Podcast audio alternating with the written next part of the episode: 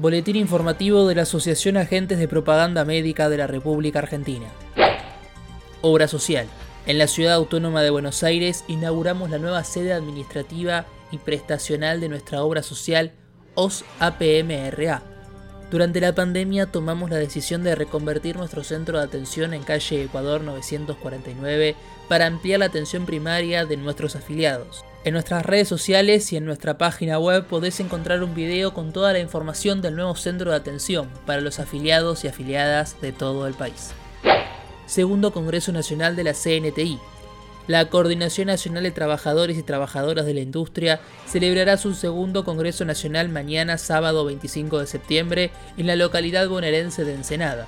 La APM de la RA tiene un importante rol en esta coordinación, nacida en el año 2018 ante la imperiosa necesidad de organizarse como trabajadores industriales en pos de proteger el trabajo y las condiciones laborales, en un contexto de avanzada de las patronales globales sobre nuestros derechos en el país y la región. Asimismo, la incorporación de CNTI a Industrial Global Union permitirá a APM de la RA avanzar en más organización de la solidaridad internacional dentro de la cadena de valor de la industria del medicamento.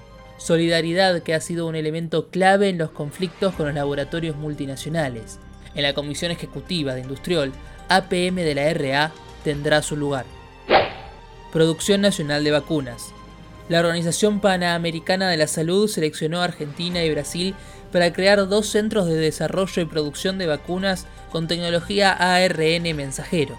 Entre las más de 30 propuestas presentadas, el laboratorio argentino elegido para este desarrollo es Synergium Biotech de Hugo Sigman. Por su parte, la institución elegida para la producción de Brasil es la Fundación Oswaldo Cruz, vinculada al Ministerio de Salud. La OMS otorgará derechos de uso de la plataforma ARN mensajero, utilizada en las vacunas de Pfizer y Moderna, en principio para desarrollar una vacuna contra el COVID-19, Luego, con la transferencia de conocimientos, ambas instituciones podrán aplicar dicha tecnología en otros fármacos. Seguinos en Facebook y en Twitter. Nos encontrás como arroba AAPMRA.